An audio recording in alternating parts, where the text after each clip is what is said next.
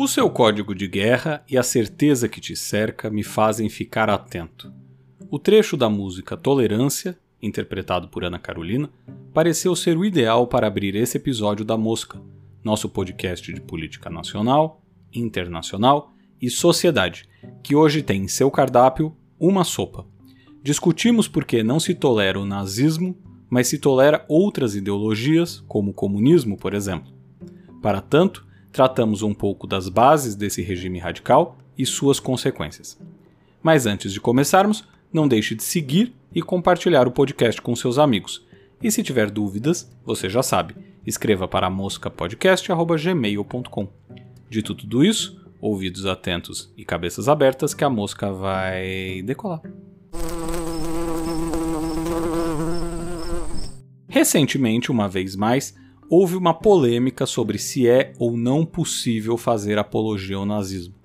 Dito de outra forma, se a sociedade democrática deveria tolerar ou não partidos nazistas, ou pessoas que se identificam com a causa que ganhou a Alemanha na década de 1930 e fez milhões de vítimas até sua derrota final em 1945.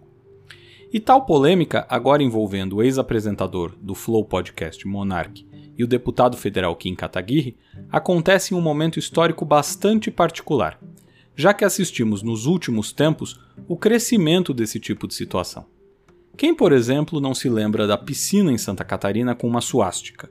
Ou do ex-secretário de Cultura Roberto Alvim, demitido por divulgar um vídeo com uma frase que remetia a Joseph Goebbels, ministro da propaganda nazista, e que ainda por cima tinha Wagner como trilha sonora, compositor favorito de Hitler. Isso para citar só dois exemplos. Há outros tantos. E toda vez que algo semelhante acontece, a gente assiste à mesma resposta por parte da sociedade. Repete-se que o nazismo é uma aberração e que a apologia a ele é crime. E é mesmo, viu? Não é força de expressão.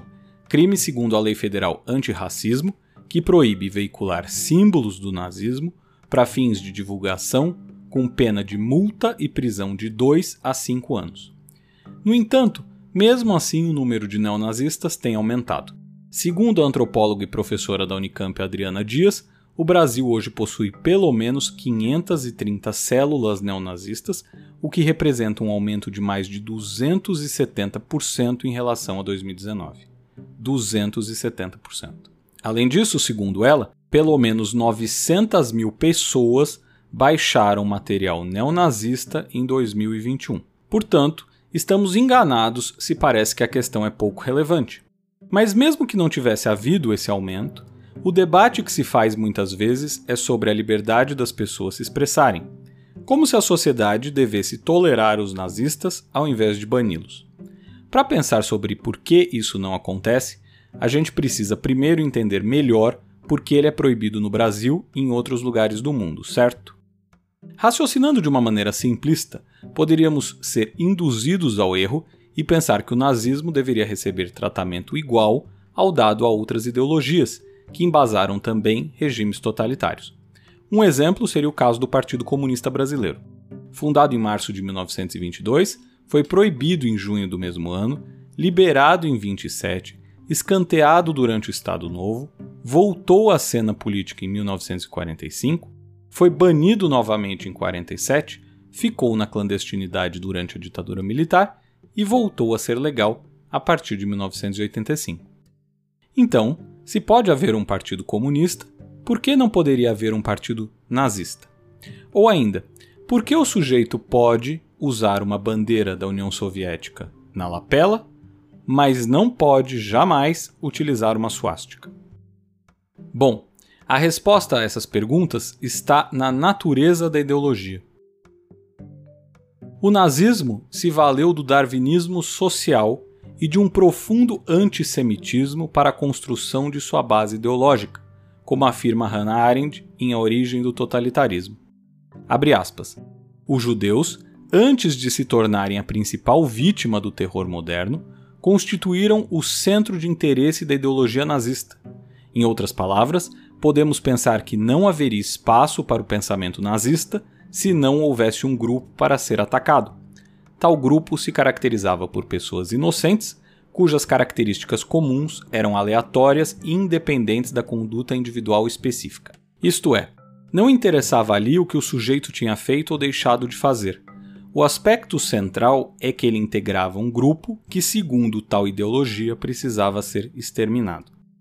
Na União Soviética, o terror policial do Estado não visava pessoas por sua característica racial ou étnica. Portanto, mesmo que o regime soviético tenha matado muita gente e matou, a ação do terror policial nesse caso não se deve à ideologia do regime, mas sim à sua manutenção. Em outras palavras, o regime soviético, assim como todos os regimes totalitários, perseguem seus adversários pelo que eles pensam, não pelo que eles são. O mesmo vale para as inúmeras ditaduras do mundo, inclusive as de direita, que varreram a América Latina durante as décadas de 1960, 70 e 80. O nazismo não fugiu a essa regra, inclusive, perseguindo e matando adversários políticos. Mas não foi essa a razão da maior parte das perseguições perpetradas durante seus anos de poder. Aliás, não custa enfatizar algo que com certeza você já até sabe. Via de regra, toda vez que pensamos em nazismo, muitos acabam tratando do extermínio de judeus como se apenas esse grupo tivesse sofrido nas mãos do regime. Mas a verdade é que outros grupos também foram perseguidos e assassinados nos campos de extermínio. Tratava-se de uma política estatal que inclusive classificava os prisioneiros segundo o acordo triângulo costurado em seus uniformes. Judeus eram os que vestiam os conhecidos triângulos amarelos, aqueles que a gente vê em filmes e documentários. Enquanto os presos políticos, incluindo os comunistas, usavam um triângulo vermelho, os criminosos comuns usavam um triângulo verde, os homossexuais usavam um triângulo rosa, para citar só alguns exemplos. Tais triângulos podem ser vistos nos retratos dos prisioneiros de Auschwitz, sendo que algumas dessas imagens já foram coloridas pelo incrível trabalho da brasileira Marina Amaral, se você não conhece o trabalho dela, vale procurar. E além dos grupos mencionados, o regime nazista perseguiu e matou eslavos, ciganos, testemunhas de Jeová, pessoas com deficiência, idosos e crianças. Ao todo, segundo algumas estimativas, as mortes ultrapassaram 15 milhões de pessoas, sendo que desse total, 6 milhões eram judeus. Isso sem falar nos maus tratos, nas torturas e nos experimentos científicos feitos nessas populações. Fica claro assim que a perseguição aqui não era pelo pensamento político ou concordância com o nazismo.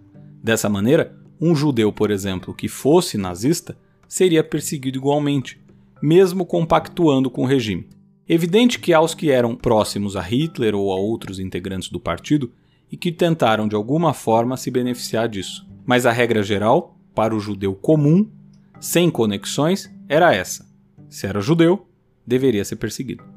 Portanto, se é possível ao Partido Comunista Brasileiro defender o regime democrático, renunciando a qualquer tipo de pretensão ditatorial, como efetivamente faz em seu programa partidário, tendo como norte a ação econômica do socialismo e não a barbárie do regime, não é possível a um partido nazista se afastar das questões raciais, já que elas ocupam, junto com o militarismo, o centro do seu pensamento.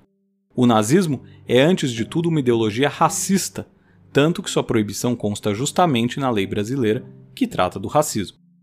Além do mais, a tolerância aos nazistas traz um outro problema, abrindo um espaço perigoso em nossa sociedade: o de tolerar regimes que são, por princípios, contrários ao regime democrático, e nesse caso específico, ainda defendem a aniquilação de pessoas. É o tal paradoxo da tolerância, conceito estabelecido por Karl Popper em seu livro A Sociedade Aberta e seus Inimigos.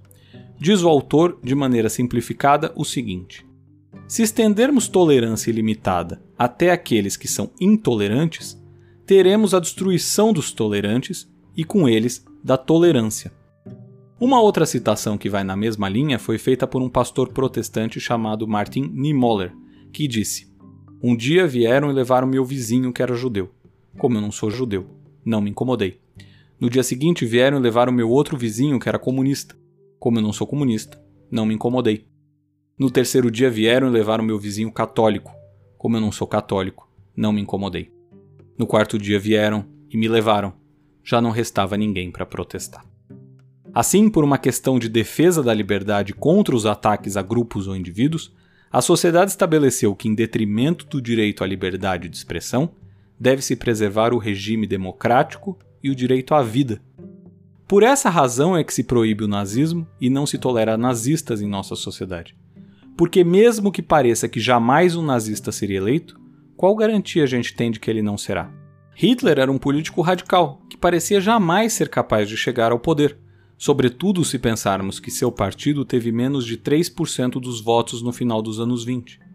Pouco tempo depois, valendo-se de um sistema cambaleante e da ameaça comunista, foi colocado no posto de chanceler, acabando por implodir o regime que o elegera. Outros tantos políticos das mais diferentes vertentes ideológicas se valeram de uma tática semelhante ao longo da história.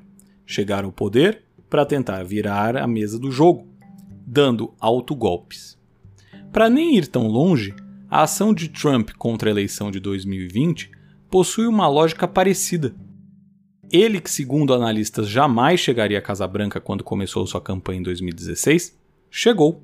Uma vez derrotado na reeleição, tentou minar o regime democrático alegando fraude.